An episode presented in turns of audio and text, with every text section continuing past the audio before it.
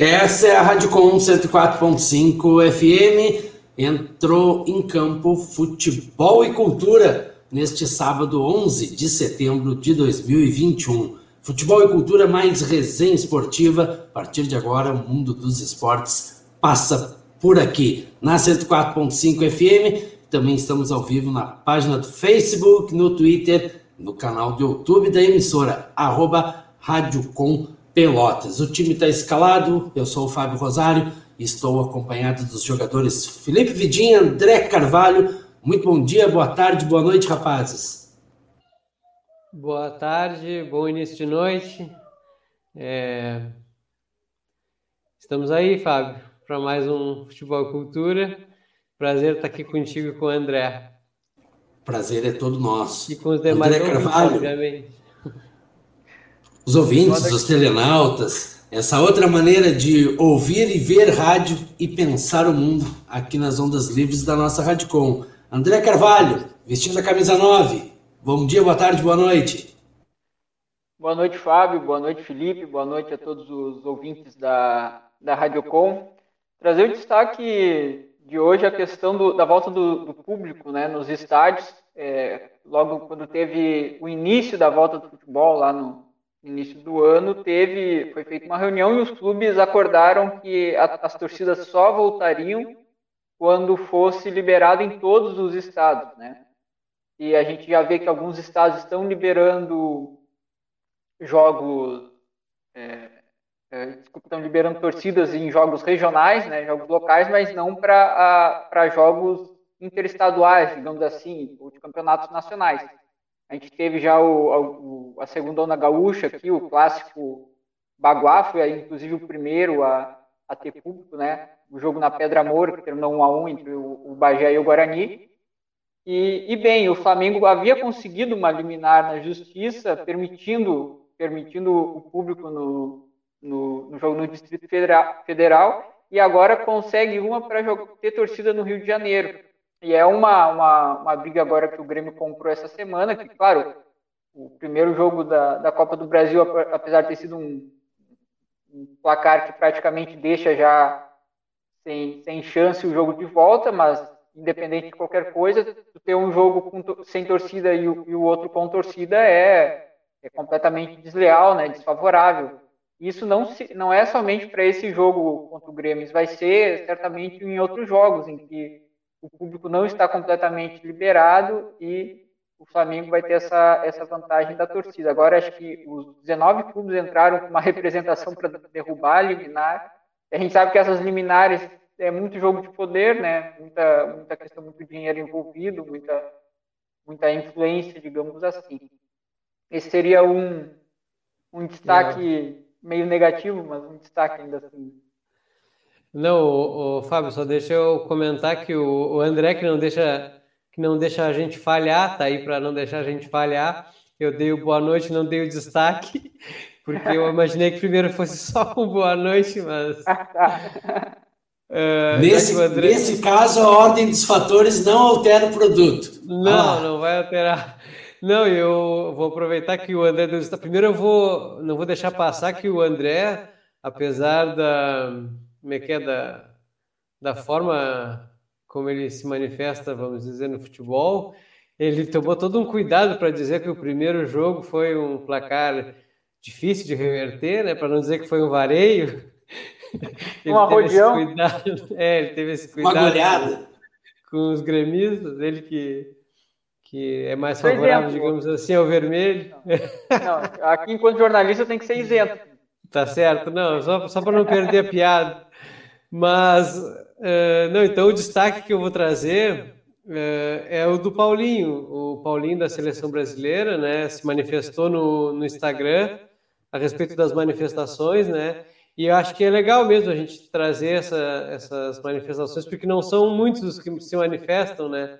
É, se até... manifestam favoravelmente, né? É, até, até alguns se manifestam, mas não é nem digno de, de da gente exaltar, né?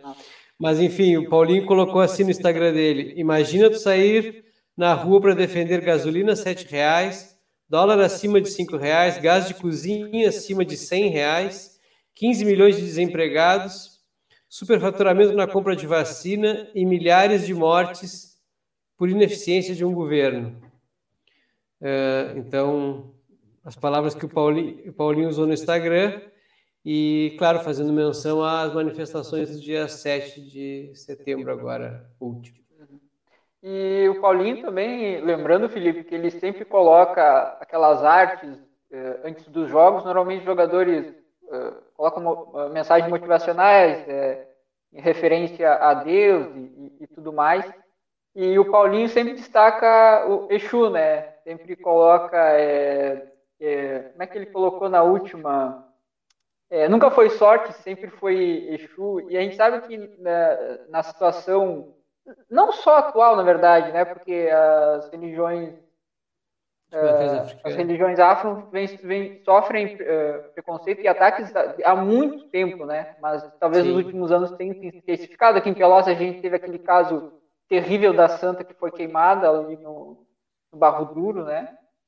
E, e bem, ele sempre se posiciona. Então é, esse posicionamento dele é muito é muito maior do que às vezes parece, principalmente pelo, pelo momento que, que a gente está passando.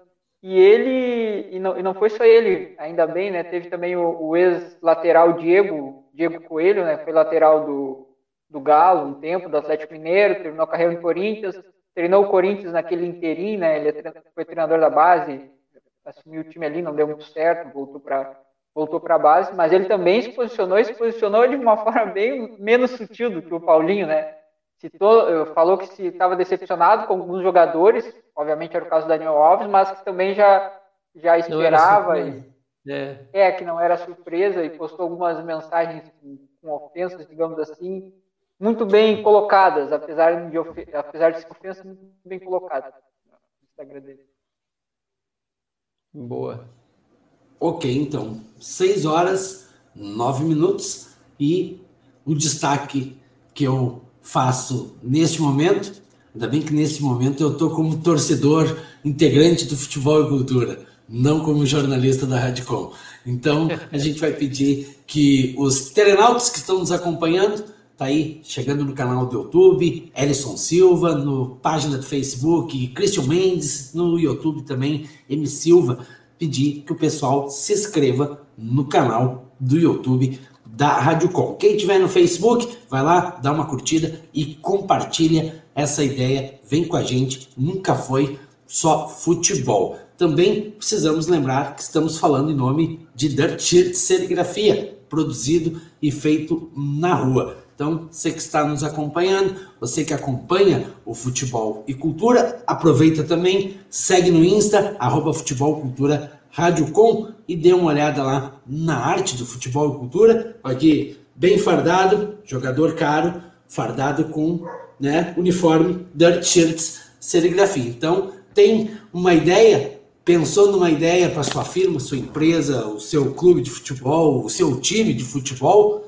vai lá, chama a Janes no Zap Zap, que ela desenrola essa tua ideia e faz um material de extrema qualidade. É só chamar a Janes no WhatsApp. Eu me perdi aqui, mas vamos achar o contato da Janes em seguida. Enquanto isso, a gente destaca que estamos falando também Esquerda e Costa Advogados Associados, aqui na rua 15 de novembro, número 357, no telefone 3222 1022. Esquerdo e Costa Advogados há 30 anos na cidade de Pelotas. Então, você que está enrolado, também procure o Esquerdo de Costa, que ele desenrola a tua vida. Então, seguimos trazendo... Fábio da Jenis, não sei se é o pessoal, Por favor, é o mesmo profissional, eu tenho. É, é, o mesmo profissional, o pessoal não. Eu estou trazendo aqui só, só para não dar o número quando vê outro número, né? As informações sumiram aqui. É alguém que tá, não está muito contente com o 7 de setembro? Voltou. Eu sabia. Dirt Sheet Serigrafia, produzido e feito na rua, aqui na Praia do Laranjal, na Lagoa dos Patos, 981 38 9968. Repetindo, 981 38 9968. Chama lá a Janes que ela desenrola a tua ideia.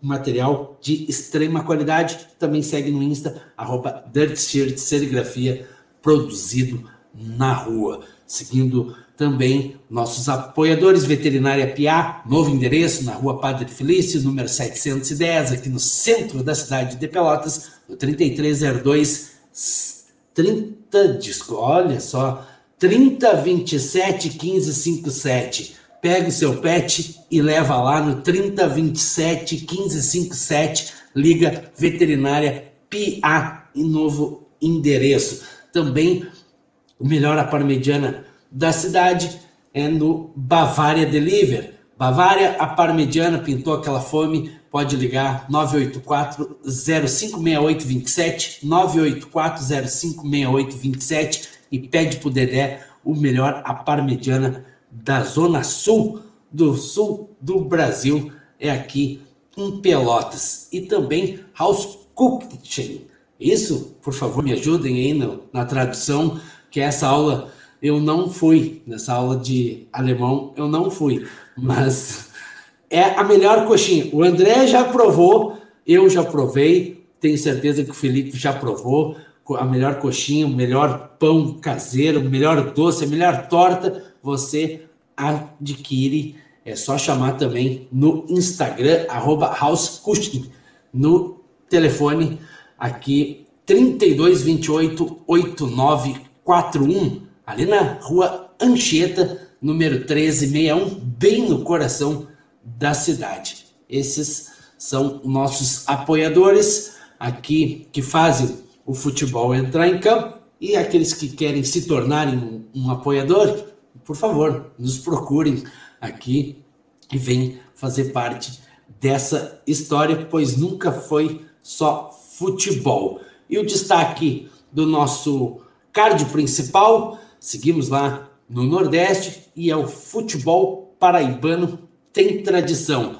No espaço do torcedor, para contar essa história, um pouquinho dessa história, então, neste sábado, no espaço do torcedor, estaremos recebendo o jornalista Elison Silva. Elison Silva que mora em João Pessoa e com essa tecnologia, daqui a pouco está conosco. Ele é editor e comentarista no Voz da Torcida, um site especializado no futebol da Paraíba, além de colaborar nos podcasts Minutos Finais. Estará conosco e também no podcast Quarta Categoria. Saiba mais daqui a pouquinho no Espaço Cultural. E no Resenha Cultural estará chegando também, direto de Cruz Alta, ele, Alexandre, o Perezinho, Alexandre Barbosa, está chegando daqui a pouco conosco e vai fazer o seu destaque no resenha cultural, nada mais, nada menos do que Roger Waters, líder do Pink Floyd, hoje aqui, ele que fez 78 anos na última segunda-feira, dia 6 de setembro, vai ser o nosso destaque no resenha cultural e também temos a dividida com o jornalista, então, o Dudu, Eduardo Menezes, trazendo a sua dica literária. Eduardo Menezes, que é do Sujeito Literário, corre lá no canal do YouTube e já começa a seguir Sujeito Literário. Esses são alguns dos destaques de hoje. Algum, por favor, vocês, se eu esqueci alguma bola, vocês chutem aí. Eu ia falar, Fábio, a gente acabou não, não comentando, na verdade, a gente até comentou semana passada, mas foi muito por cima. Teve o caso do o episódio do jogador Celcinho, que sofreu é, racismo, né, o jogador do, do Londrina contra o Brusque, né, e a gente largou uma nota durante a semana, um pequeno editorial, na verdade, que em nome de todos os, os integrantes do, uh, do futebol e cultura, repudiando, obviamente, uh, a, a ação que aconteceu, e a gente acabou não, não comentando o, o, o, fato posterior, né? Porque, claro, depois o, o Brusque largou uma, uma outra nota, meio que tentando pedir desculpa, mas sem, sem cabimento nenhum, né? É, a própria nota deles já havia é, denunciado o, o ato de racismo porque a nota falava que explicitava o xingamento que o, que o dirigente do Brusque havia, havia, havia gritado. Depois tem um vídeo foi posto, na, uh, divulgado nas redes de Londrina, que mostra claramente o, o ato de racismo pelo, pelo, por algum dirigente do, do Brusque. Mas depois teve o, o, jogo do Londrina contra o Curitiba, né, um clássico, clássico paranaense, em que o Londrina sai ganhando de 1 a 0, sofre um empate numa falha do goleiro, e o Celcinho, num cruzamento, uh, nem disse o, o, narrador agora, acho que era o Odinei Ribeiro, falou, usando o Black Power, deu uma cabeçada sensacional no contrapé do goleiro, o goleiro nem se mexeu e claro que foi aquela aquele momento meio de comoção, né? Ele se ajoelhou, fez o gesto dos Panteras Negras, né? O gesto antirracismo. E o futebol é impressionante, né? Até porque a nota, a nota desgraçada do Brusque uh, tentava desqualificar o Celcinho, a acusação que ele havia feito, porque supostamente ele era um jogador reserva, porque no momento ele estava na reserva. Mas o Celcinho nem reserva é do, do Londrina. O Celcinho é um camisa 10, é jogador titular, mas os, os, eles foram tiveram tanta falta de caráter que até tentavam menosprezar um, uma, uma denúncia de racismo pelo, pelo jogador ser reserva, os caras fizeram. Ele vai lá, marca o gol. Depois acabou que o Londrina to, tomou a virada do Curitiba. Curitiba também é um é, dos melhores equipes da, da Série B, mas deixou marcado o gol dele logo após o, o, o episódio contra o Brusque. Então foi, foi bonito de ver, foi, foi bem bacana, foi chamou mais atenção também para a situação. Então foi um daqueles momentos que a gente, que a gente olha para assim, pensa que às vezes parece que tem alguém escrevendo uns roteiros, né? Futebol é impressionante. O que a gente pega e fala, toma, né? É, é, não, foi isso aqui que eu gritei dentro de casa. Foi muito legal, muito legal. Eu tenho na íntegra aqui André Carvalho, Felipe Pode. Vidinha. Hoje eu tô um pouco perdido. É, foi o 7 de setembro. Eu, eu confesso aqui, mas eu estou um pouco perdido no material. Antes de trazer a nota na sabe, íntegra. Sabe o que é isso? Eu... Que é isso, Fábio? É falta Diga. de sol. Não, não tem mais sol, né? Não tem acabou, mais sol. Acabou. Ô, acabou. Fábio, é que tu não pediu para o Temer vir te ajudar a se organizar para o programa. Não pedi. Aliás, eu recebi há pouco de tarde, dia 7, o 7 de setembro, dia da independência, e foi colocado no calendário dia 9 de setembro agora é considerado o dia do recuo, né? Então, é. 7 de setembro, independência, e dia 9 não é recuo, dia do arrego. Vai entrar no calendário agora. E foi a gente 7... que escreveu a nota, viu, Fábio? Não foi ninguém que precisou escrever para a gente também. Bem lembrado.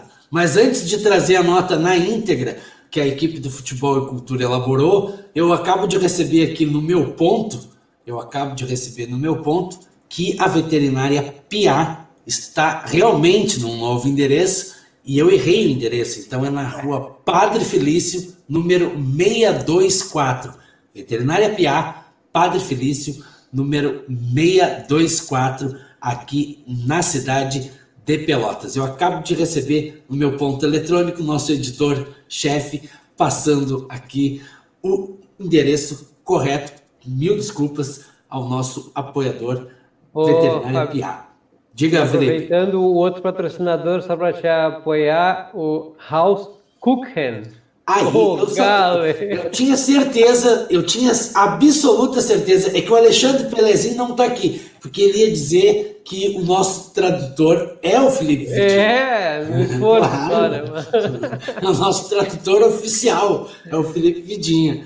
Mas, House Cookhen, produtos feitos com amor. Tá aí. Agora sim. Agora eu vou até ligar. É 32 28 89 41. Eu vou terminar o programa e vou fazer a minha encomenda. Vamos trazer na íntegra, então, manifesto do programa Futebol e Cultura. Não ao racismo. De casos isolados e acontecimentos rotineiros, as ofensas racistas a jogadores negros e pardos no futebol brasileiro têm aumentado perigosamente nos últimos anos. O caso mais recente é do jogador Celcinho, do Londrina, que no último sábado, ou no outro sábado, diante do Brusque, fora de casa, pela 21 rodada da Série B, mais uma vez foi vítima de racismo. O Meia relata ter sido chamado de macaco, entre aspas, por dirigentes do time catarinense. Em uma nota nojenta e abjeta, o Brusque questiona a integridade moral do jogador, tenta desqualificar sua denúncia por ser, entre aspas, reserva e afirma que os dirigentes simplesmente disseram, abre aspas, vai cortar esse cabelo de cachopa de abelha, fecha aspas, escancarando que sim, houveram ataques racistas, como disse o atleta. Nós, aqui da equipe de futebol e cultura da Rádio Com Pelotas, através dos seus integrantes, vem a público manifestar total apoio e solidariedade ao jogador Celso Onarato Júnior, o Celcinho, e dizer que abomina veemente tanto a nota quanto os atos racistas praticados pelos dirigentes do Brusque. Assina uma nota Alexandre Barbosa, André Carvalho, que está aqui comigo, eu, Fábio Rosário, Felipe Vidinha, James Odara e Roger Pérez, a equipe do futebol e cultura aqui da sua, da nossa Rádio Com. Seguimos a pauta? Podemos dar, passar os resultados da segunda, então, Fábio? Segunda gaúcha? Depois do 7 de setembro, podemos tudo. Ainda enquanto há tempo. Boa. Então, então vamos lá. O Inter SM empatou em, em, casa contra o Guarani de Venâncio em 0 a 0 O Lajadense também empatou com o São Paulo de Rio Grande em casa em 1 a 1 O Guarani, o clássico Baguá, o Guarani de Bagé, ganhou do Bagé por 1 a 0 é, O Veranópolis perdeu em casa por 2 a 1 para o Cruzeiro de Porto Alegre. O Brasil de Farroupilha ganhou de 1 a 0 do Passo Fundo. E o Glória de Vacaria empatou com a União Frederiquense em 1 a 1 então, só passando os quatro primeiros colocados de cada grupo, né, que por enquanto passam para a próxima fase. Grupo A, em primeiro lugar, o Veranópolis com 17 pontos, está praticamente encaminhada a classificação. Segundo lugar, a União Frederiquense com 13 pontos. Depois o Cruzeiro com 12 e o Brasil de Farroupilha com, com, com 12 também. Pelo no grupo B, primeiro, primeiro lugar, o Guarani de, de Bagé com 18.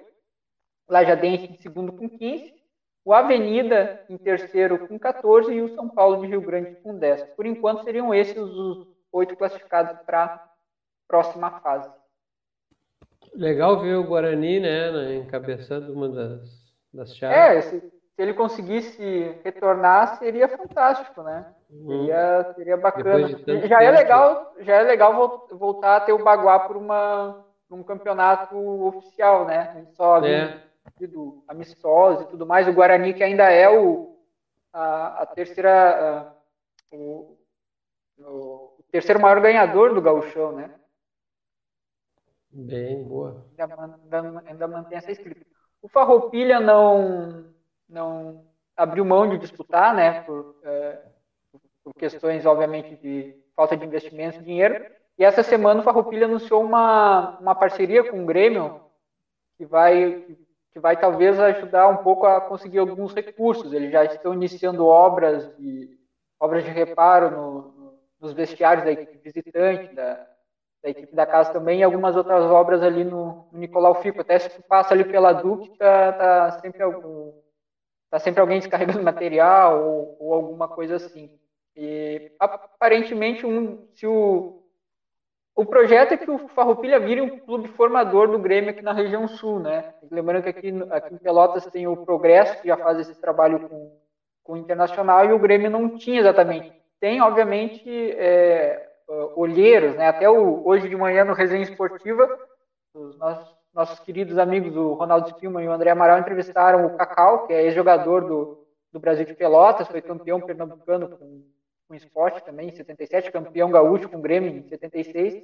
Ele é um olheiro aqui da região sul. Disseram que Pelotas, um raio de 200 quilômetros, é ele que, que avalia, avalia a gurizada, mas é um trabalho isolado, não é exatamente nenhum interface com progresso. Agora, aparentemente, o Grêmio vai fazer com, com o Farroupilha. Pelotas que está sempre exportando talento né, de futebol, a própria, tanto no futebol masculino quanto no, quanto no, no feminino. E talvez essa, o Farroupilha se transformando nesse clube formador tenha algum recurso para seguir jogando as divisões profissionais. Né? Até, claro, a, a, a segundona e a terceirona o futebol gaúcho é quase uma, uma divisão de base, já que os jogadores são abaixo de 23 anos, libera para 3 ou 4 jogadores têm idade adulta, né? Mas talvez seja um, para um clube de tradição eh, como o Farroupilha, que infelizmente não via jogando os campeonatos, é um, é um grande passo, né? Acredito eu. Sim, bom, muito bom. Farroupilha que ainda é o campeão dos 100 anos, né? Tem mais, estamos em 2021, tem mais 14 anos para se vangloriar ainda desse título. Não podemos esquecer. Felipe Vidinha.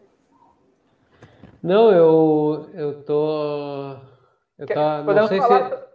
podemos falar do, do empate do Chavante, né? Pois é, eu não sei se a gente repercute o jogo ou vamos falar os, a, a, tabela da Série B. Eu não tô com ela engatilhada. Acho que melhor a gente falar primeiro da. Do jogo, né? Do jogo, é.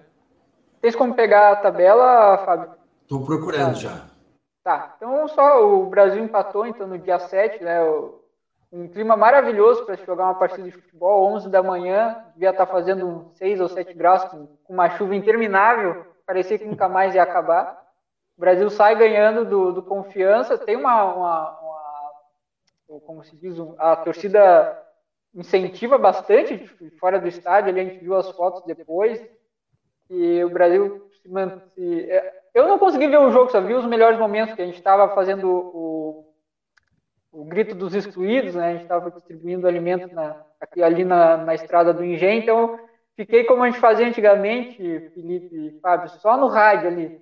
Parecia que o jogo estava emocionante, a princípio. Mais nervoso que. É. Eu, eu confesso que eu sigo fazendo. É impressionante é. como eu acho que joga melhor o time. é, e pareceu realmente, pelo que se escutou ali, o Brasil pressionou um pouco mais no início, né? Naquela. Saiu fazendo é. um a zero, tomou um empate no final do primeiro tempo. Só uma janela. É a, é a mesma coisa que ela, a pessoa lê um livro e aí depois vai lá e vê o filme. Não é a mesma coisa, né? No momento que eu estou lendo o é. livro, eu crio na minha cabeça. No momento que eu estou escutando o narrador pelo radinho a pilha, nas ondas de amplitude modulada, eu penso cada jogada impressionante. Aí eu ligo a televisão, pá, nem vou comentar. Por favor, André Carvalho. É, e, enfim, aí depois o Confiança empata antes do, do final do, do, primeiro tempo ainda, e no segundo tempo, pelo que se escutou no rádio ali, que deu para ver os melhores momentos, o Confiança teve até mais chances, né, no, no final, principalmente no final da, da segunda etapa, e era o confronto do 19 contra o 20 colocado, né? Então era é aquele jogo que, que, que, acho que os dois falavam: se a gente não ganhar essa, a gente não ganha de mais é. ninguém. Acabou sendo um empate. Ah, e é, o Brasil foi muito frustrante, né? Porque é, jogou bem contra o Vasco, até dentro né, da, da realidade lá. Podia ter feito crime né, no Vasco lá e, enfim, não conseguiu. Uh, e a gente comentou isso até, né? Pô, a, a, uma vitória sobre o Vasco lá seria importante para o ânimo, assim, né? De, pô, dá para a gente escapar, depois vem o confiança, briga direta e tal. O empate em 0 a 0 seria, né? É. Mais motivador também contra o Vasco. O problema pois foi é. tomar nos acréscimos. E aí, é, parece assim, ó, que a, o, o ânimo do, do Brasil vem desmoronando, né? Porque... Uhum e quanto confiança, a mesma coisa. Fez o gol no início, fez o gol cedo, um golaço de falta. Até eu comentei, acho que no nosso grupo do Futebol e Cultura, é, pô, foi o Rildo, né, que, que bateu Isso. a falta, fez. É, pô, o cara consegue botar uma bola daquelas para dentro do, da, do gol, e aí, pô, tem uns cruzamentos que, que ele tentou fazer e sabe, de falta ali, que não dá para entender, né? Uma bola que tem que estar tá viva na área até para ver se, se sobra, né? Ainda mais com a chuva, né? Sempre é, numa pressão. E aí o cara bate uma asfalto que eu vou te dizer lá. No, no e não sobra, né? Eu fico impressionado. É. E aí, claro. Aquele monte cara, de jogador na área e não sobra as coisas vão se acumulando, né? E já tem o peso do que aconteceu lá no Rio, apesar de sabia-se que seria um jogo muito difícil para o Brasil. Aí, pô, vai, vai contra confiança, é, começa jogando bem, aí começa a se atrapalhar, o cara faz aquele pênalti que, na minha opinião, foi muito infantil, cara. Não... Mais um, né, Bibinho? Mais um, né? É verdade, né? E aí as coisas vão se acumulando e parece que vai desmoronando essa, esse ímpeto, né? Assim que o Brasil. Porque, vamos combinar, né? O Brasil já teve time piores do que esse que está aí para tentar escapar de um rebaixamento quase impossível a cada rodada. Né?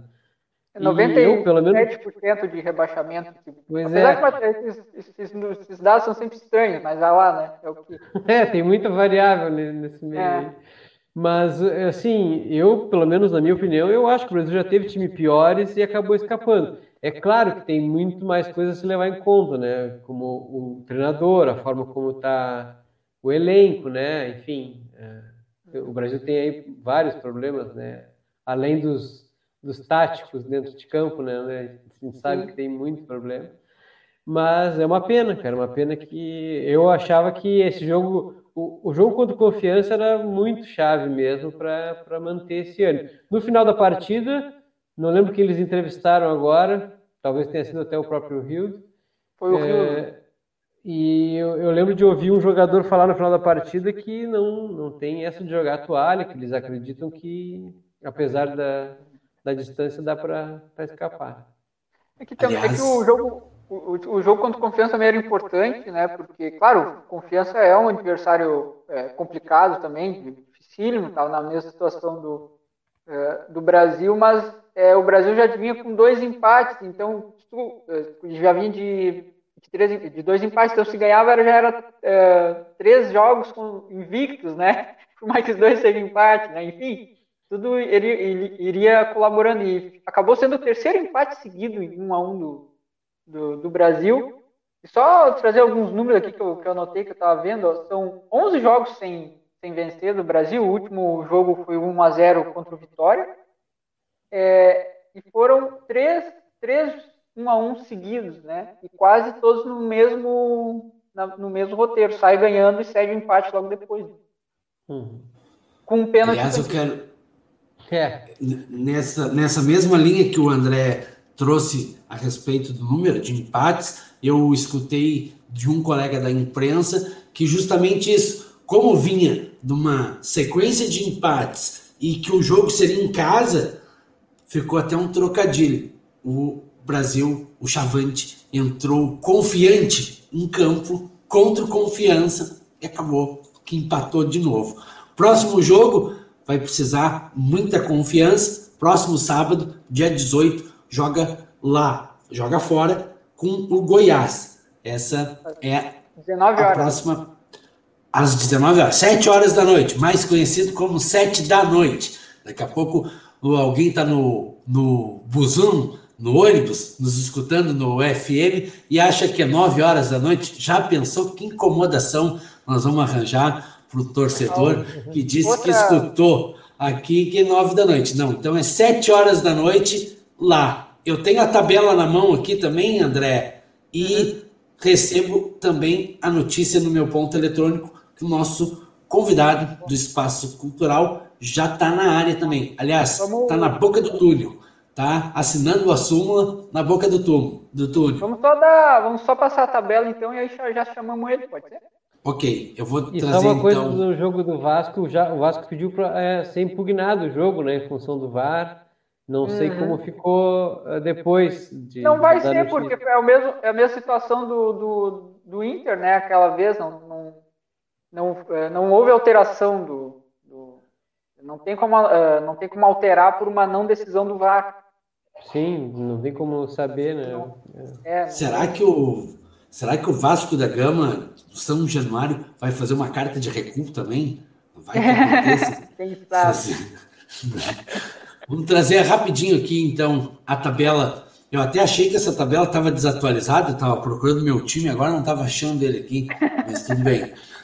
Primeiro lugar, o Curitiba, 45 pontos. Segundo lugar, o Botafogo, 41 pontos. O CRB vem em terceiro lugar com 40. Goiás, que joga então, próximo sábado, recebe o Chavante em casa com 39 pontos em quarto lugar. Em quinto vem o Havaí. Sexto, o Guarani, ambos com 37 pontos. Depois, em sétimo, Sampaio Correia. Em oitavo, o Náutico, ambos com 35 pontos. Nono, o Operário, com 33 pontos. Vasco da Gama, em décima posição com 32 pontos. O 11 da lista é o Remo, com 30 pontos. O é CSA, 12 com 29. Cruzeiro, 13 também com 29 pontos. O Brusque vem em 14 com 27 pontos. O Vila Nova em 15 com 26.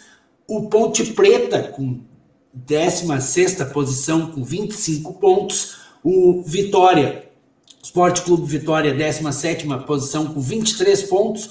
O Londrina está com, na 18ª posição com 21 pontos. O Brasil de Pelotas, Chavante, 19 posição, 16 pontos. E atrás dele, o Confiança, em último lugar, com 14 pontos, André. Sintomático o Brasil e Confiança estarem em último, né? Sintomático. 6 horas e 38 minutos, eu vou estar tá subindo a gíria que fala aqui nesse nova maneira de, de se comunicar. Para quem está escutando no FM, deve estar tá se perguntando, né, mas para onde que eles vão subir o convidado? Não, nós vamos chamar o convidado, então, a participar agora conosco neste jogo, neste bate-bola. Antes, quero deixar um, o registro para o Goga Ramos. Saudações, colocando no canal do YouTube, faça que nem ele, corra no canal do YouTube, arroba Rádio Com Pelotas e ative o sininho para receber as nossas notificações. Está chegando, então, na área o nosso convidado. Eu deixo André Carvalho fazer as boas-vindas. Então tá, tudo comigo. Boa noite, Ellison. É, muito obrigado por disponibilizar teu tempo para vir falar aqui conosco. Só contactei o Ellison através do, do, do Chico, Chico, Chico Freire, e ele prontamente aceitou participar aqui conosco. Então, muito obrigado e seja bem-vindo ao Futebol e Cultura. Valeu, André, Felipe, Fábio, todos os ouvintes da Rádio Com. É uma satisfação é, participar por aqui, principalmente para falar sobre o que eu mais gosto, que é o futebol aqui da Paraíba, levar nosso futebol aqui tão marginalizado certas vezes para lugares mais longínquos do nosso país. Hum.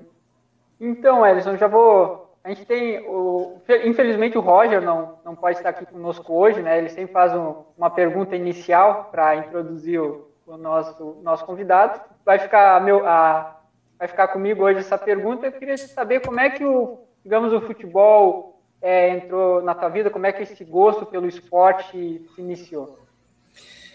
Comecei desde cedo. É, meu pai ele era dirigente de um time amador de, de futebol de, de bairro aqui de, de João Pessoa. E aí eu acompanhava ele é, nas partidas e convivia com os jogadores e tudo mais. E aí foi só questão de, de, de ter o tempo necessário para ir para o estádio. É, comecei bem, desde cedo indo para o estádio, acho que tinha 6, 7 anos de idade a primeira vez que fui para a arquibancada do, do estádio Almeidão, né, que é o principal estádio aqui de João Pessoa, e, sempre gostei de jogar bola e acabou que uma coisa vai puxando a outra, e aí como a gente não é bom o suficiente para seguir a carreira de jogador, né, a gente pega o microfone que é mais fácil para criticar os outros do que para jogar, jogar a nossa bolinha. Tá certo, tá certo. Felipe, não, obrigado, Ellison, pela, pela tua disponibilidade também. É um prazer falar contigo.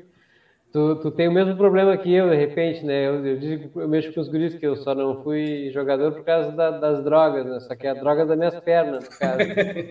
Exatamente. Ela não obedece, né? Mas, não, Ellison, eu queria te perguntar um pouco é, sobre essa, essa relação do, da, do futebol aí da Paraíba é, com o, o, as divisões de cima, digamos assim, do, do Campeonato Brasileiro, né? É, o Brasil agora, a gente estava comentando há pouco, está né, tá desfrutando aí de uma, de uma Série B, né, uma coisa que é extraordinária para o tamanho que é o Brasil, para todas as dificuldades que, que o clube tem, né? E, e aí eu queria saber da tua perspectiva, assim, hoje, é, em função da, de como se encontram os clubes aí da, da Paraíba. É, como é que tu enxerga o futuro aí para mais próximo, digamos assim, da, do futebol? A Paraíba está num, numa situação um pouco complicada no futebol, assim como estão os vizinhos do Rio Grande do Norte e de, de Pernambuco. É, por exemplo, Pernambuco tem o esporte na parte de baixo da tabela da Série A, o Náutico começou bem a Série B, mas aí já perdeu o fôlego, já tá ficando acabou ficando um pouco para trás, mas ainda está na briga. E na Série C a gente tem o Santa Cruz, nesse momento que a gente está tá online, a gente que a gente está nesse papo, está perdendo para o Altos por 1 a 0 e está se mantendo na lanterna da Série C, faltando uma rodada, duas rodadas só para o final da competição e com praticamente nenhuma chance de sair. Se você for pegar a competição em si, é um time que tem uma vitória, se não me engano, são duas. E o Rio Grande do Norte, por exemplo, tem o América de Natal, que é um clube que há poucos, poucos anos atrás, não tão poucos, mas recentemente disputou a Série A do Campeonato Brasileiro.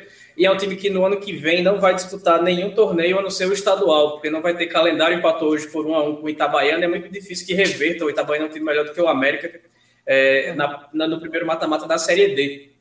Então aqui na Paraíba a gente tem um time na Série C, que é o Botafogo, que só não caiu ano passado junto com o 13, que foi rebaixado, porque existia a situação do Imperatriz, né, que foi o time que fez um ponto em 18 jogos, aquela questão de terceirização do futebol, mas se fosse por merecimento, se não, se não existisse esse caso a parte do Imperatriz, era para ter caído juiz com merecimento.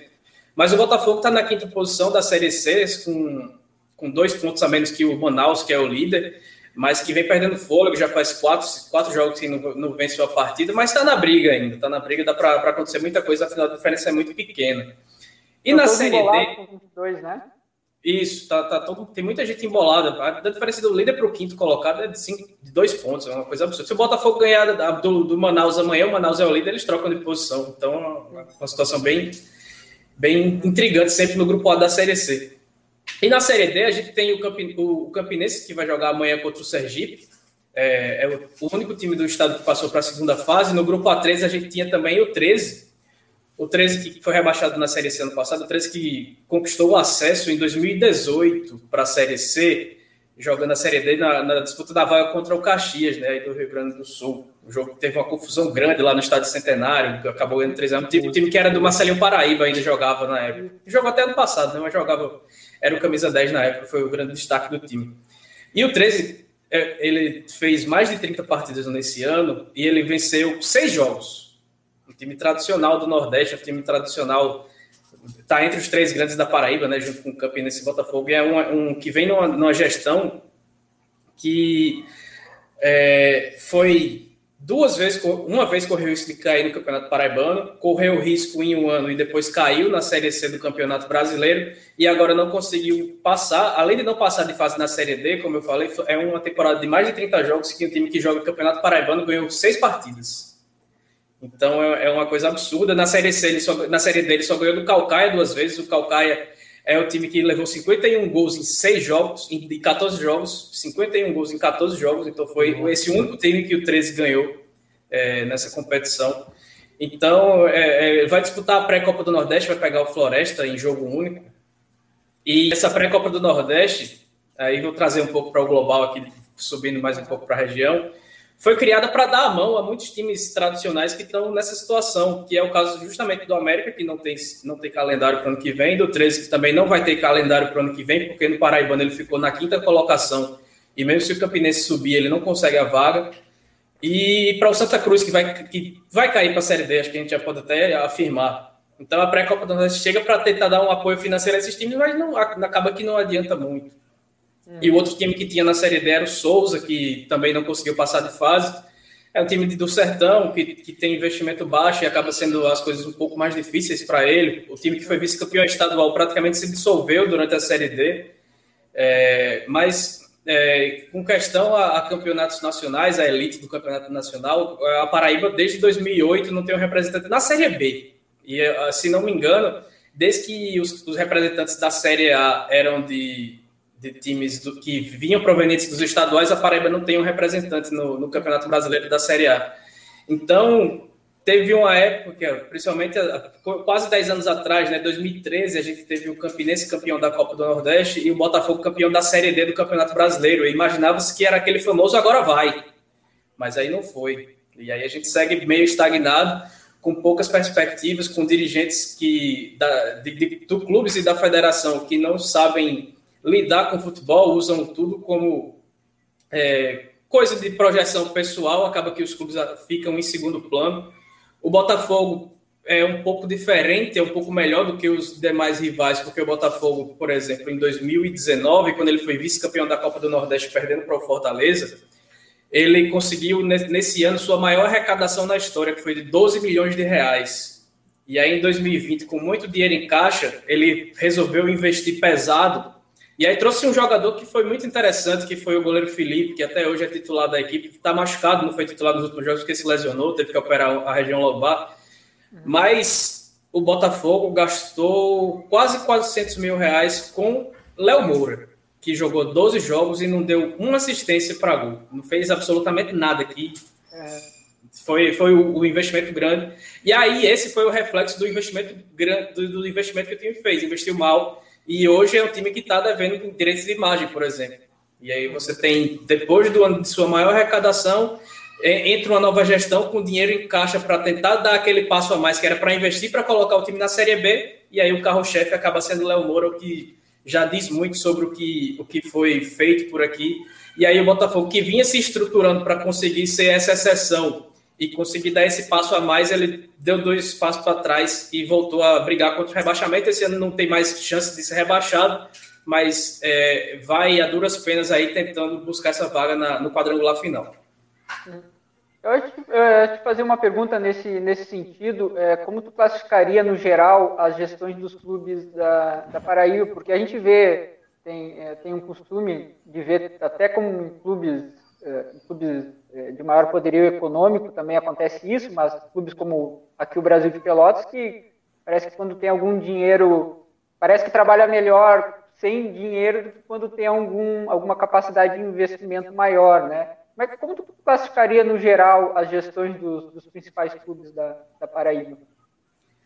Eu sempre tentei tirar alguns pontos positivos dos clubes. É, da federação é, é, muito difícil. A gente teve uma federação que foi governada por 24 anos por uma, uma senhora que foi afastada pela justiça é, porque não tinha documento que comprovasse nenhuma das eleições dela. Então, desde 87 até 2014, ela foi sempre reeleita e contando muito com votos de clubes amadores, que ela era dona de uma, ela é dona de uma empresa de fornecedor de material esportivo, e aí ela trocava votos por material, por bola, por uniforme, etc, etc.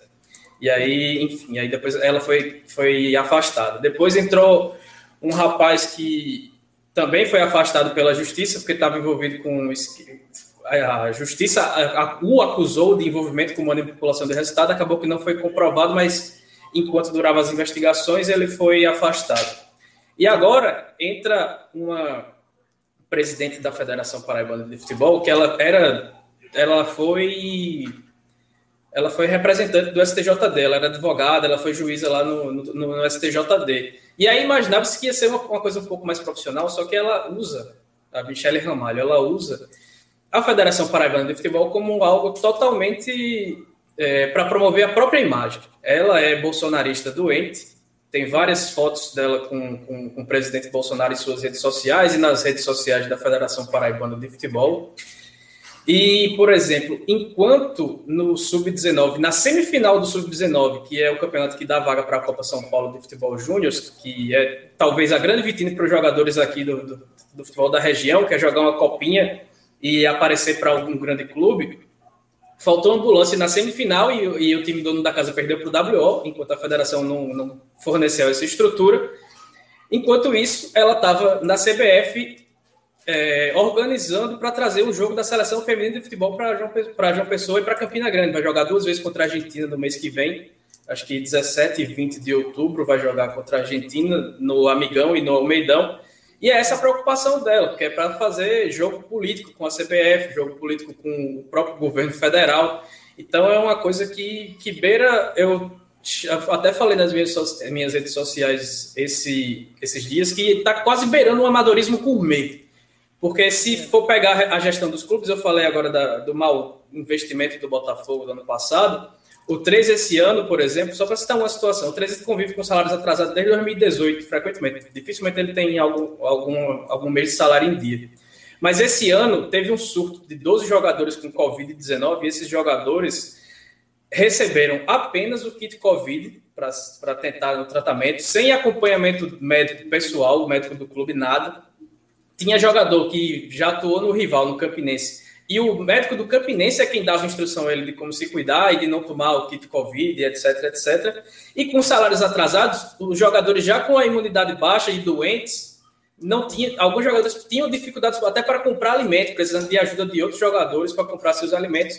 E o caso mais grave foi o do goleiro Luciano, Luciano Santos, que acabou precisando ser internado com 50% do pulmão comprometido, e quem levou ele para o hospital não foi nem dirigente, nem médico, nem nada do clube, foi um companheiro de, do clube que morava no mesmo prédio que ele, que viu que ele que fez uma chamada de áudio, viu que ele tá, mal estava conseguindo falar, levou para o hospital quando fez o exame de, de, de imagem lá do pulmão, ele estava com 50% do pulmão comprometido. Então é uma, uma, situação que, infelizmente, não dá para lamentar é, o estágio o patamar atual do futebol paraibano, porque não há nada diferente disso. Acho que se você pegar que tem um clube na Série C sem chance de ser rebaixado esse ano, acaba sendo lucro porque, porque para o que vem sendo apresentado nos últimos anos. Uhum.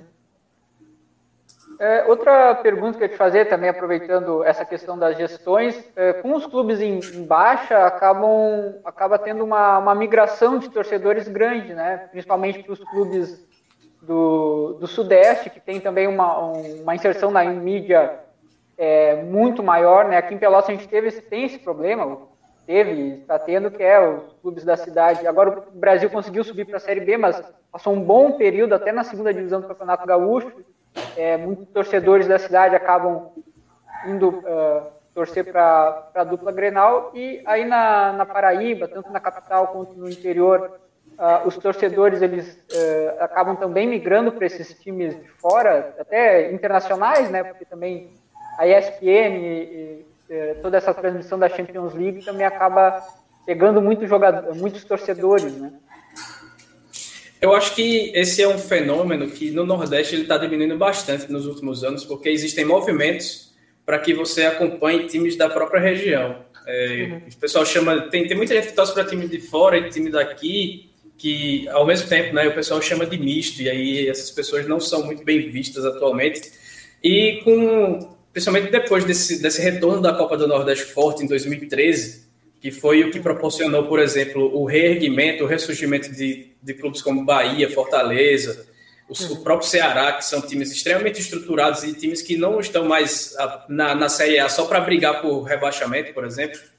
Tanto que gerou uma discussão muito forte a, com, a, com, a, demissão do Guto Ferreira do Ceará, com o Ceará na oitava posição, a, a discussão do, do, do eixo sul-sudeste era de que era um absurdo um time como o Ceará na oitava posição demitir o treinador, sem acompanhar que o trabalho do Guto desde o começo do ano não engrenava, o time foi vice-campeão da Copa do Nordeste para o Bahia é, quando era favorito e a Copa do Nordeste tem um peso muito grande para aqui que é difícil mensurar, porque não compara com o estadual, não compara com, com nada, acho que não, não, acho que não compara nem com quando era, tinha Rio São Paulo, Sul Minas e tudo mais, não compara, é uma coisa bem, bem peculiar que, que, é, é, que é bem difícil compreender sem você vivenciar, obviamente é possível, mas é um pouco mais complicado. E, e a demissão do Guto causou isso. Mas, voltando para o assunto, é, existem esses movimentos realmente de torcidas para tentar fazer com que os torcedores da, das cidades acabem não não trocando seu time por time dos outros, para ir para o estádio, para consumir o, o clube e tudo mais. E aos poucos isso vem funcionando bastante. Tem muitos torcedores que eu conheço que torciam para Palmeiras, que torciam para para Botafogo, Vasco, que abandonaram e, e só vão. Eu, moro em João Pessoa e vão para os jogos agora do Botafogo. Tem jogo do, do Palmeiras na TV, mas ele vai para o Almeidão se o Botafogo jogar na mesma hora.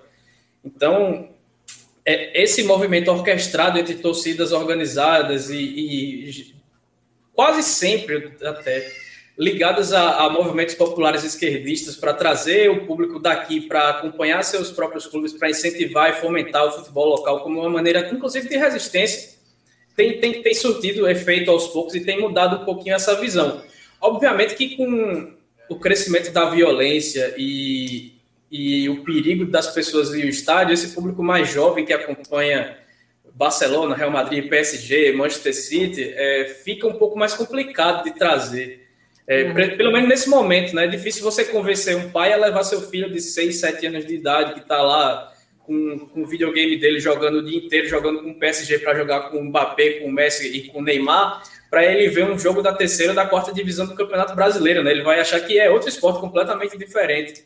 Mas isso é um, é um movimento que tem sido construído, que tem sido pavimentado e que já começou, eu posso até dizer que já começou a dar certo fruto para as pessoas daqui, para, para os moradores do Nordeste, passarem a pelo menos ter algum carinho, acompanhar e, e consumir mais os seus times locais. Uhum. Então, já aproveitando para entrar na, na questão da, da, Copa do Nordeste, há duas semanas atrás a gente entrevistou o Fernando, ele é torcedor do Bahia, correspondente do, do jornal O Tempo, lá, na, lá em Salvador, e ele comentou sobre a Copa do Nordeste, a importância que ela tinha sobre vários aspectos, tem também a questão financeira e tudo mais, mas a, a, principal era essa questão do ressurgimento do orgulho né, do, dos torcedores, que, por conta de má gestão dos clubes, é, não, não tinham, às vezes, o clube nem disputando nenhuma competição é, de nível importante. Qual é a importância, na tua visão, da Copa do Nordeste para esse ressurgimento assim, do, do, do orgulho e qual a importância também do, do esporte interativo, né? Porque para a gente que acompanha aqui de longe, a, a, qualidade das transmissões do esporte interativo, desde o marketing, desde a, do cuidado que os repórteres têm, é impressionante. Meu tinha um tio morava aqui no interior, numa cidade de Santana da Boa Vista, 5 mil habitantes. Ele era fanático pela Copa do Nordeste, que acabava passando no, na, na parabólica. Ele deixava de ver qualquer outro jogo para poder acompanhar a Copa do Nordeste. Ah, acho que sobre essa questão do esporte interativo é algo muito incrível, realmente. É, qualquer lugar do, do interior é, pode não ter água encanada, pode não ter, pode não ter, pode ser casa de type e tudo mais, mas a antena parabólica está lá na, na, uhum. no, no, no, no, topo da casa. É, minha namorada, Ana Flávia, ela fez o, o, a, o trabalho de conclusão de curso dela de jornalismo sobre essa, esse fenômeno do esporte interativo na, nas transmissões da Copa do Nordeste e é realmente foi algo que trouxe de volta o orgulho não só de, ser, de torcer por time do Nordeste, mas de ser nordestino realmente. Foi algo que enchia estádio no primeiro semestre e é muito difícil você ver no Brasil estádios lotados nos estaduais, seja final, semifinal, pode ser no Rio, seja do Flamengo, do Corinthians e tudo mais, a não ser até em clássico, ninguém liga, ninguém liga, ninguém liga muito para o estadual.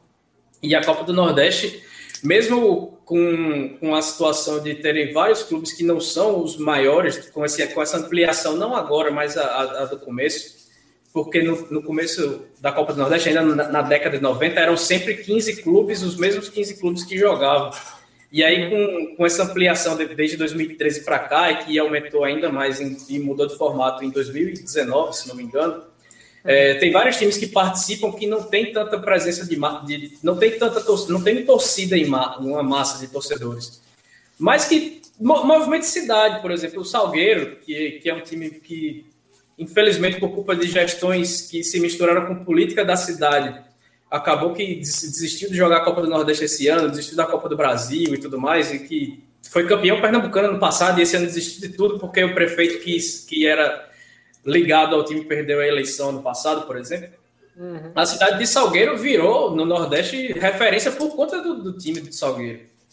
Então, o, o Altos do Piauí tem, tem vários, vários, vários exemplos desse. E acho que a Copa do Nordeste contribuiu demais, demais mesmo. Acho que não só para que, por ser um, um, um, torneio competitivo no primeiro semestre, você vê times de Série A, de Série B, de Série C, de Série D, de todas as séries do Campeonato Brasileiro se enfrentando isso prepara você melhor do que um campeonato estadual para disputar uma Série A do Campeonato Brasileiro, por exemplo.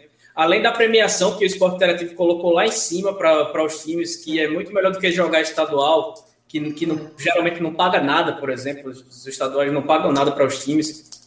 A, a, não ser, eu acho que do Ceará, Bahia e Pernambuco, por conta da força, porque já tem times grandes, né? Mas os outros não, não pagam nada para os clubes. Então, acho que foi um, um um movimento extremamente interessante. Eu acho que o esporte interativo foi fundamental nisso. Desde o, o, o, protótipo que foi aconteceu em 2010, por exemplo, que fizeram a Copa do Nordeste de turno e retorno de pontos corridos com 15 clubes, com 15 clubes em 2010, e depois, principalmente a partir de 2013, com a competição já é, consolidada e com, a, com aval da, da CBF, né? lembrando que por muito tempo a CBF proibiu a Copa do Nordeste de existir. Então, para que ela existisse, a Liga do Nordeste, que é um movimento que não tem nada a ver com a CBF, precisou pedir autorização para que a competição pudesse acontecer. Inclusive, essa competição tem essa licença até o ano que vem. Por isso também que ela foi ampliada nessa fase eliminatória, que era só uma pré-copa do Nordeste, e agora são três fases e colocaram mais 16, foram 24 times, não vou me lembrar agora, porque colocando mais times de mais estados, você ganha apoio da federação e as federações são quem manda na CBF, né? E se você tiver o, o, o apelo das federações na CBF para que essa licença seja renovada, você fica mais fácil do que. Apesar de que é uma, uma competição consolidada e a CBF eu acho muito difícil que não permitisse ela de, de funcionar, mas é, com, a, com os apoios da federação fica mais fácil ainda para que a CBF não queira um tomar lá da cá, queira tirar alguma coisa, colocar alguma coisa, acho que fica mais consolidado. Então, acho que é, a Copa do Nordeste foi fundamental, inclusive, como falei, para que os times, alguns times pudessem se estruturar com o dinheiro da Copa do Nordeste, com a competitividade da Copa do Nordeste para disputar forte a Série A do, do Campeonato Brasileiro. Caso do Fortaleza, mais uma vez, que está aí é, na parte de cima da tabela há um turno e muita gente ainda desacredita, acha que vai ser o cavalo paraguaio. Caso do Ceará, que está na oitava colocação, trocando de treinador porque quer algo a mais, porque investiu para ter algo a mais e o caso do Bahia, que vem fazendo grandes contratações, mas vem contratando mal, mas mostra que tem poder de investimento para atrair jogadores que tranquilamente jogariam no eixo Rio, São Paulo, Minas, Santa Catarina, Paraná e tudo mais, mas que preferem ir pelo Bahia pela, por conta da estruturação do clube. Uhum.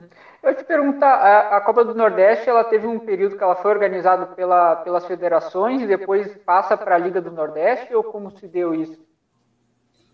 Existe uma Liga do Nordeste desde a década de 90, acho que a primeira Copa do Nordeste foi em 94. E ela é formada por 15 clubes da região e só esses 15 clubes jogavam, por exemplo. Uhum. Não, não, não importava a classificação do estadual, ranking, de nada, que hoje são os critérios para que os times joguem a Copa do Nordeste atualmente. Tem alguns classificados pelo estadual, tem classificados pelo ranking do próprio estado e agora com essa nova fase tem até ranking geral dos times do Nordeste, por exemplo, para jogar. Uhum. Então foi uma Liga do Nordeste que surgiu para isso. E aí foi naquela época que surgiu Rio São Paulo, Sul Minas, é, tem a, a, a, do Norte, qual é o nome da Copa? Copa, a Verde. Copa Verde? Mas não era Copa Verde, acho que tinha uma, uma Norte, Centro-Oeste, alguma coisa assim. Que uhum. tinha, tinha todas essas competições regionais que acabaram sendo engolidas porque a Globo precisava transmitir os estaduais. E aí, por conta disso, a Copa do Nordeste nunca deixou de encher estádio, nunca deixou de ser competitiva. Era uma competição que movimentava muito a região, mas a CBF proibiu porque as outras não davam resultado. E aí, com, com sem a Copa do Nordeste, os times nordestinos acabaram ficando ainda mais amíngua, porque não tinha um, uma competição estadual que os que fizessem ter o mínimo de estrutura para disputar um campeonato brasileiro, para disputar algum tipo de torneio interestadual. E aí, com seu retorno, acho que além da questão financeira, é, os times passam a ser competitivos, passam a querer algo mais e, e, é isso que vem acontecendo. Mas acho que tudo isso é fruto da Liga do Nordeste, que se fala muito em criação de liga para jogar Série A, a Série B do Campeonato Brasileiro, a Copa do Nordeste já tem uma liga aí há quase 30 anos. E está aí mostrando que, que realmente os clubes, por si só, conseguem organizar o campeonato e fazer com que ele seja sucesso e que seja bem, bem dirigido. É, isso contribui em tudo, né? Até o nível dos jogos, se comparado aos jogos dos estaduais, é muito superior, né? O nível técnico dos times. Enfim, parece que jogam com mais intensidade até. Mas uh, uh, é quase que uma Libertadores, que... é quase que uma Libertadores do, é. do Nordeste, uma Libertadores é. própria. Elison, te apresentar aqui o Alexandre, nosso querido Alexandre Barbosa, o Pelezinho, está chegando agora. Pelezinho, tem alguma pergunta do nosso convidado? Boa noite, pessoal. Boa noite, né? Deu.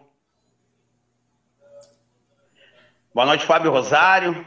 Grande, seu, seu Fábio, seu André Carvalho, Felipe Vidinha, nosso convidado, muito obrigado. Deu, deu um atraso hoje aí, né? Por algumas questões aí. Seu Roger Pérez está na live aí também, junto, junto com nós aí, né? E na verdade, né? Vocês já estão no meio do assunto. Eu né? Acabei chegando, chegando atrasadinho hoje, né? E vou, de, vou fazer aquela Mas clássica, não sei. É, eu, não sei que, dizer, se alguém. Eu, não sei se alguém já fez aquela clássica, né? Não, é. ainda não. O Ellison ainda não. Pode perguntar, seu Alexandre. Vamos lá então, campeão. Vamos ver então, né? Qual, qual foi aí o, o gol, né? Que você mais curtiu ou o gol mais importante que você já viu? O gol que de repente às vezes não É, oi, no estádio, é isso aí. A, a olho, a olho nu aí no estádio. Uh, ou aquele gol assim que de repente até nem foi, nem foi questão de título nem nada, mas um golzinho assim, tipo, esse jogo tá perdido, o cara vai lá aos 49 do segundo tempo, sobe estilo Felipe Vidinha, né, dentro da área olho aberto, queixo no peito. A baita altura que eu tenho. É. Ei, qual é que foi um desses gols aí? Pode, pode falar para nós aí. Muito obrigado pela sua presença aí. E de novo eu quero, quero falar aí pro pessoal aí. Uh, desculpe o atraso aí. É, valeu, Alexandre. É uma satisfação falar com você, com todos vocês. Acho que eu já o mais importante, o que mais me marcou, eu já nem estava na arquibancada, eu estava já trabalhando na, na, na, na área de imprensa. Mas é, aqui em João Pessoa, o Botafogo passou 10 anos sem jogar Campeonato Brasileiro sem nada. Foi, passou 10 anos sem ser campeão de nada. Era um time que vinha com administrações muito bizarras e, e que, enfim, estava a ponto de quase sempre jogava só o estadual, tinha 3, 4 meses de, de, de futebol no ano. E em 2013 ele foi campeão estadual depois de 10 anos e foi para a série e com a classificação no estadual, ele com o título estadual ele foi para a série D. E era um ano de reconstrução, era um ano de, de reerguimento, só que nas oitavas de final já da Série D, depois de se classificar, ele pegou o, o Central de Caruaru. O primeiro jogo foi em Caruaru e o Botafogo perdeu de 3 a 1 lá, nas oitavas de final, que era já o primeiro mata-mata. E aí pensava que ah, não vai ganhar, um ano de reestruturação, é isso aí e tudo mais. E estava fazendo 2 a 0 e levando o jogo para os pênaltis, já perto do fim do segundo tempo, e o Central fez 2 a 1 depois dos 40. E o treinador do Botafogo colocou um zagueiro uruguaio, que era reserva aqui, Mário Larramendi. Eu acho que ele deve ter jogado no futebol gaúcho, não sei. E aí, aos 48, 49 do segundo tempo, o Mário subiu mais que todo mundo, fez um gol de cabeça, que fez o 3 a 1 que levou o jogo para os pênaltis. Só que foi quase que um gol do título, porque na, na situação que estava, o Central também é um time que está tá, tá mal, é um time que, que precisava, precisava muito na época disso. E o estádio, o Almeidão veio abaixo, eram quase 20 mil pessoas no estádio, todo mundo gritando, se abraçando, comemorando como se fosse um título mundial, e acabou que nos pênaltis o Botafogo ganhou.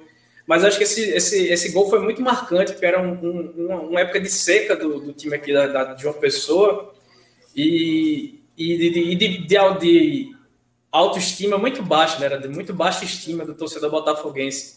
E aí veio um uruguaio para trazer, faz, saiu depois do jogo carregando a bandeira do Uruguai e virou ídolo do, do, torcedor, do torcedor, do Botafogo até hoje em dia. Ele comenta nas publicações das redes, das redes sociais do Botafogo, o torcedor botafoguense marca ele nas coisas e tudo mais. Até passou pelo 13, teve uma passagem bem rápida pelo 13, que é rival do Belo mas nem isso apagou a, a, idolatria que o pessoal tem por um gol, por causa de um gol que foi feito nas oitavas de final da Série D, que acabou o Botafogo sendo campeão no fim do ano. Eu ia te perguntar também, estava comentando a questão da, da imprensa, é, como, como ela estava tratando principalmente o caso é, do Guto Ferreira, mas também do, do Fortaleza, e durante as transmissões é, é terrível, né? Pega quando o Fortaleza Teve um jogo que o Fortaleza teve dois pênaltis sonegados que a, a gente está chamando a, o centrão do apito, né? Não é central, o centrão do apito. É isso. É, é, não, é um lance normal, é um lance de jogo. Como é que tu consegue é, assistir uma transmissão, Elson, sem quebrar a televisão? Tem algum segredo especial? Eu acho que é o que né? é, é complicado. Acho que o que incomoda mais é a desinformação, sabe? Essa uhum. questão do, do Ceará gerou um amplo debate que aí existiu muita resposta de jornalistas da região que foram tentar ser rebatidas por jornalistas que estavam cagando regra, me perdoe a palavra, é, porque um time nordestino em oitavo lugar não pode se permitir trocar o treinador, porque isso aí já é muito para um time nordestino. E existe muita desinformação, o pessoal não sabe é, currículo de jogador, não sabe é, o que significa o peso da Copa do Nordeste, não, não, não, não, se preocupa em trazer o mínimo de informação necessária, se o jogador, por que o jogador está jogando, por que não está. Tem o caso do Vina agora, que falaram que ele tinha que ser convocado para a seleção brasileira porque ele fez um gol contra o Flamengo, sendo que o Vina não jogou absolutamente nada esse ano. Sim. Nada, nada, nada. Então, é, existe muita desinformação e, e acompanhamento superficial que, para quem tem o mínimo de conhecimento, dói no coração, porque você vê é, muita estrutura, muita possibilidade de informação para que se faça um bom trabalho. Se você não quiser fazer um bom trabalho, você faz no mínimo um trabalho decente, né? Você pega o básico do básico e com os times do Nordeste, muitas vezes nem isso acontece. O, o esporte agora vai ser um pouco mais. É, vai ser um pouco mais visado, porque além da, da luta contra o rebaixamento, chegou o Hernanes, né, que passou dois, três anos sem jogar no São Paulo. Mas aí chega para o, o esporte, na visão da, da, da mídia do centro-sul do país, como se fosse um jogador de seleção brasileira, um jogador que fosse o Pelé para vestir a camisa do esporte. E não, não é nada demais, acho que não, vai, vai, vão acompanhar o esporte do Hernanes. Existe sempre o, existe sempre o time nordestino, é o Fortaleza do, era o Fortaleza do Rogério Senna, agora é o Fortaleza do Voivoda. E, e, e, era o Bahia do Mano Menezes, o Bahia muito maior que o Mano Menezes atualmente. O Bahia, como clube, ele tem comparação ao que é o Mano Menezes como treinador hoje em dia. Mas era o Bahia do Mano Menezes. Por exemplo, o Bahia foi campeão ano passado na Copa do Nordeste e até recentemente estava com o Dado Cavalcante no comando. E aí falava do Bahia do Rodriguinho, que passava muito tempo machucado, muitas vezes sem jogar nada, mas era o Bahia do Rodriguinho, não era o Bahia do Dado Cavalcante, porque o Dado Cavalcante é um treinador que não tem esse peso todo. Era sempre questionado. Toda a derrota do Bahia era muito. O Bahia tem, tem um time que é bom e que tem um treinador que não tem peso. Acontece a mesma coisa no, no, no Fortaleza, que tem um treinador que tem peso, mas que, que sabe muito, que era o Rogério Senna, que sabia muito, mas o time deixava a desejar e, e acaba sempre caindo para essa mesmice e é, é, incomoda bastante. O fato é que realmente incomoda bastante acompanhar, porque é sempre mais do mesmo, sabe? Não, não, não existe uma boa vontade, uma benevolência de fazer um trabalho minimamente decente. André Carvalho? Não, eu estava só elogiando o raciocínio do Ellison. e concordo com cada palavra com relação a essa, esse desdém aí que acaba o eixo, principalmente na Série A, o eixo do São Paulo fazendo com os times do Norte e Nordeste. Eu quero fazer um, não uma pergunta, pois a nossa ampulheta virou, nós não temos mais areia.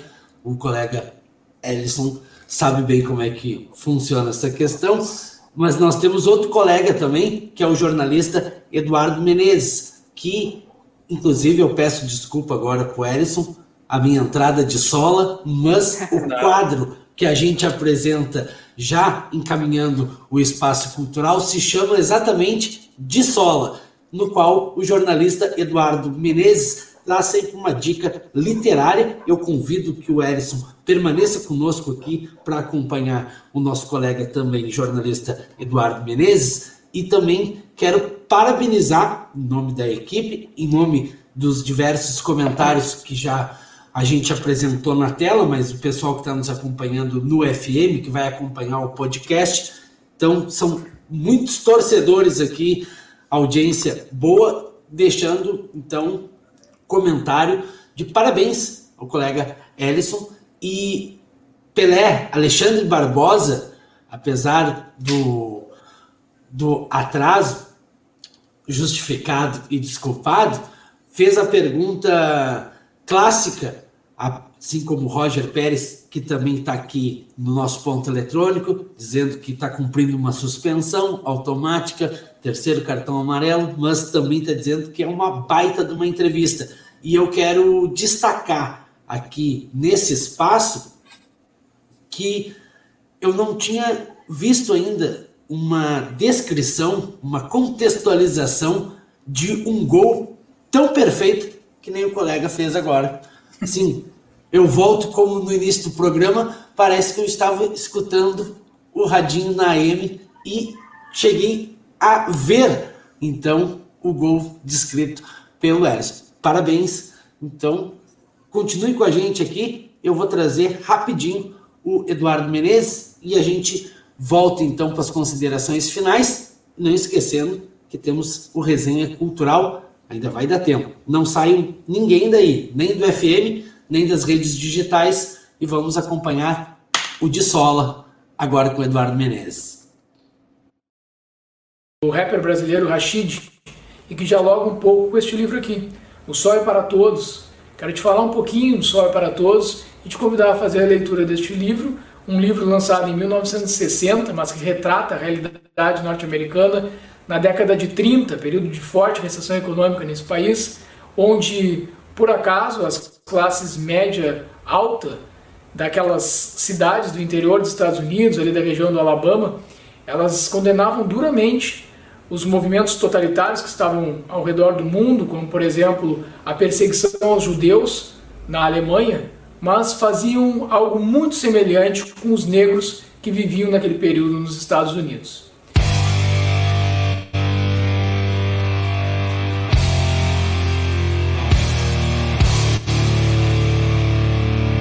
E o pano de fundo dessa história é justamente uma acusação de estupro.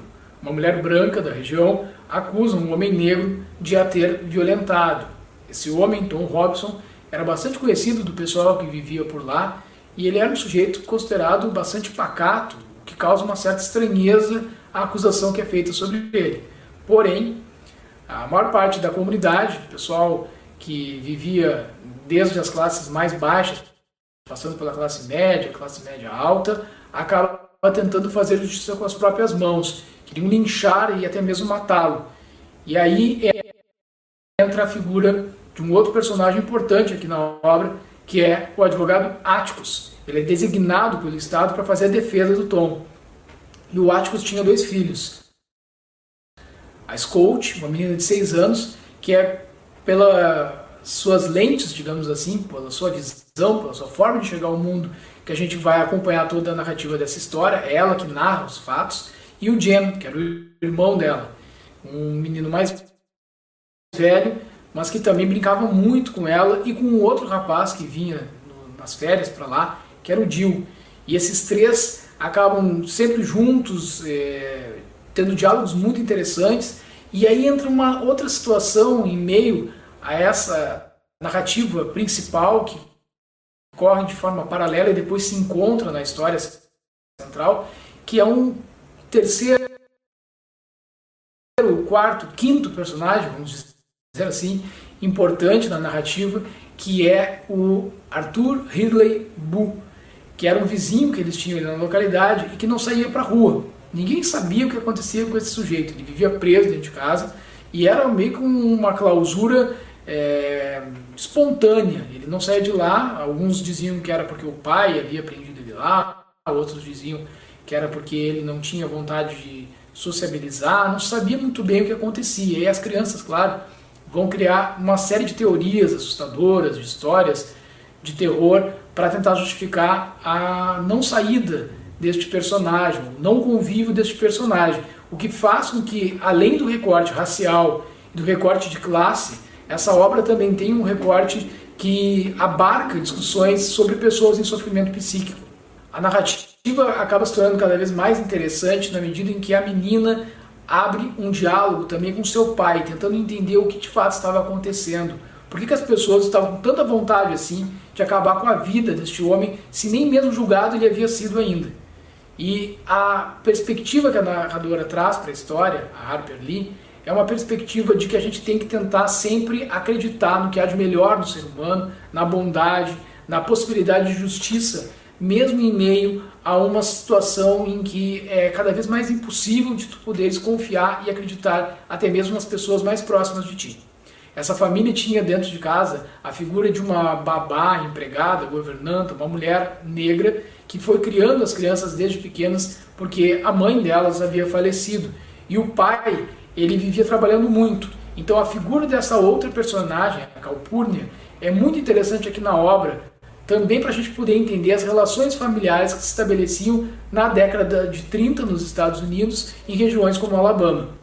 E surge também uma outra figura importante aqui para discutir essa questão dos preconceitos, que é a tia Alexandra, a irmã do Áticos, que em certa medida acaba indo morar com o irmão, se oferece de pronto para ir morar com o irmão, porque ela considerava que os modos, os hábitos das crianças estavam sendo muito é, fora daquilo que se considerava aceitável para a classe social que eles que viviam.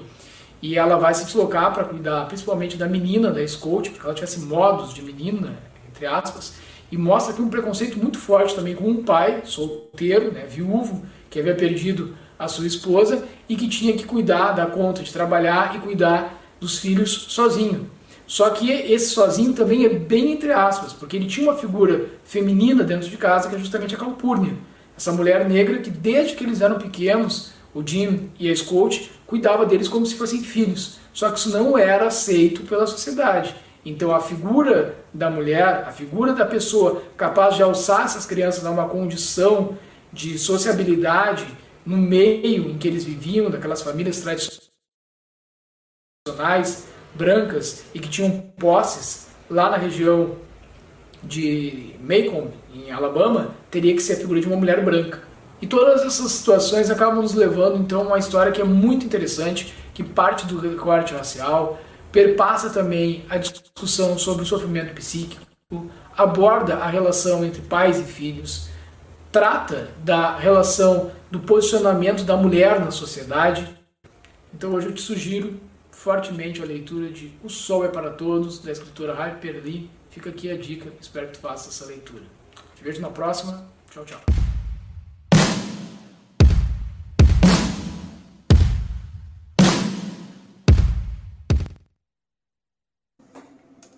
Tá aí, então, 7 horas e 24 minutos, dividida com Dudu, Eduardo Menezes, jornalista do Sujeito Literário, que participa aqui no quadro, então, dividida com Dudu, sempre trazendo uma dica literária. 7 horas e 24 minutos, e eu já vou chamar Alexandre Barbosa, o Pelezinho, direto de Cruz Alta, que faz o destaque final do Resenha Cultural e a gente faz as considerações finais todos juntos. Alexandre Barbosa, tudo com você, Alexandre.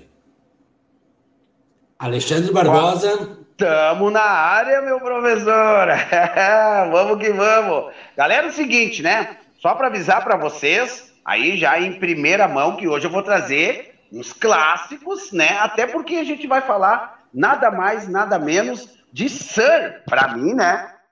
Roger Waters. É isso aí? Beleza, galera, vamos que vamos. Né? O homem estava de aniversário na segunda-feira, tá? Para mim, né? É sempre bom, né? Quando a gente fala de rock, quando a gente fala de, né, de música, a gente gosta sempre de, de deixar, né? Tipo o eu, né? Então, para mim, para mim, né? Fala dona James Odara tá aí, fala gente, beleza? Grande James, né? Para mim, a alma, né?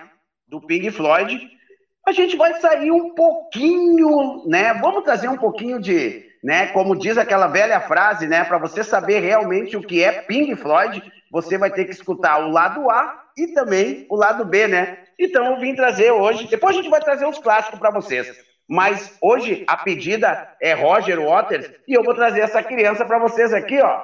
Olha aí, isso é Pink Floyd, sim, é. Isso é Pink Floyd. Esse disco, particularmente, vou tirar o retorno aqui um pouquinho. Esse disco, particularmente, é um disco muito especial, galera, tá? Capa dupla, americano, de época, coisa linda de se ver. A capa, vocês não, não conseguem ver, mas eu acho que na imagem dá para vocês ver um pouquinho. Ela é uma capa plastificada, ela vinha com um plástico e mais o outro plástico e aqui, então, né, toda, né, eu falei toda a psicodelia, então, do Pink Floyd nesse disco aqui, que é uma pedrada e que é um pouquinho do lado B, para a gente se falar de Roger Waters. Roger Waters, com a saída do Sid Barrett, né, que é um dos primeiros vocalistas, ele assumiu, junto com o David Gilmour, né, assumiu, então, a, os vocais do Pink Floyd, né, e aí eu vou trazer mais psicodelia para vocês, né? Esse disco aqui, ele é de época, esse disco aqui já rodou muito, e aí vocês me explicam o que é isso aqui? É, isso aqui, sim, senhor, é sim Pink Floyd, né? Está aí essa capa maravilhosa, né? Esse aqui é um dos primeiros, se eu não me engano, é o segundo Pink Floyd, né? E tá aí, então, isso aqui é uma na agulha, né? Só, eu vou tirar o disco, para vocês verem, isso aqui me acompanha há bastante tempo. E eu nem colo ele, né? Porque aqui está o verdadeiro disco de vinil, né? Vocês que estão nos curtindo no FM, mas depois vai lá na live, vai na live, depois que você está curtindo o FM, vai na live e olha, né? Essa pedrada, tirei o disco de dentro, mas isso aqui é para a gente celebrar, assim, o aniversário de Roger Waters. Eu trouxe o lado B, né? Vamos falar então do lado A, né? Só que esse aqui tem que tocar os dois lados também. É Dark Side of the Moon, um dos discos mais vendidos. Cara, isso aqui, ó, isso aqui é demais, cara. É uma, ó, a gente nunca sabe quando tá de pé, entendeu? Olha só, isso aqui os caras monstros, um dos maiores discos do mundo, o mais vendido, né? Eu pude ver Roger Waters a última vez que ele teve em 2012. Então tá aqui uma das maiores pérolas do Pink Floyd, chamada The Wall. Só que para a gente celebrar, então, né, galera? Esse é duplaço bom demais, com todos os encartes, bacana demais. Para a gente celebrar, então, sem dúvida nenhuma, para mim, né, um dos maiores aí dentro do Pink Floyd, Sir Roger Waters. Tá bom, galera? Vai aí, ó. Vai curtir um Pink depois, tomar um cafezinho, porque vale a pena, galera, demais. Eu tive a oportunidade de ser o Roger, né? Ser o Roger aí, o nosso editor-chefe também. Teve a oportunidade de ver também Roger Waters. E semana que vem a gente vai falar mais sobre isso aqui que está na minha cabeça. Depois na reunião a gente vai falar mais, porque tem novidades no futebol e cultura. Sim, senhor. Valeu, galera. Alexandre Pelezinho deixando a bola rolando para você curtir e ouvir um Pink Floyd. Bota na agulha, que vale a pena. Eu não vou, eu não vou me aguentar. Falta um minuto e eu vou pedir para o tradutor Felipe Vidinha ou Alexandre Barbosa, mas eu vou trazer aqui ó, só a imagem e o pessoal vai ter que buscar lá depois. Olha lá. Aqui, o famoso, quem está nos escutando no FM, o famoso aperto de mão prendendo fogo e também esse aqui que faltou para o seu Alexandre Barbosa. Ah, bah. A famosa Deserto de Camas Infinitas. Tá? Isso aí.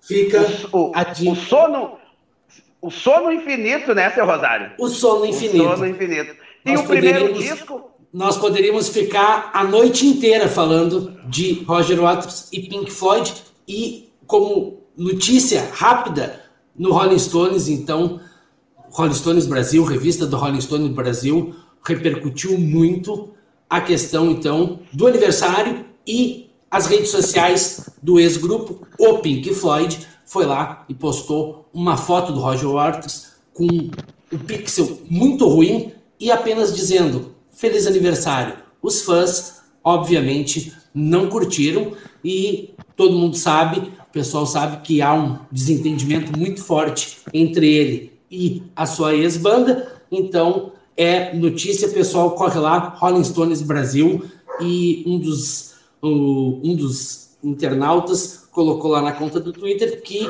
o Pink Floyd não seria o Pink Floyd sem Roger Waters. Então, finalizamos por aqui. Considerações finais. Um minuto passado, nós temos que entregar a programação para o programa Subversão. Eu agradeço a todos infinitamente, e em especial ao colega Elison Silva. Rodada final aí.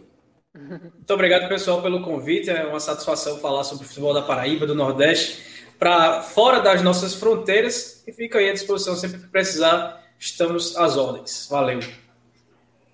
Valeu, agradecer o, agradecer o Ellison e agradecer a todos os ouvintes da, da Rádio Com que nos acompanharam no programa de hoje.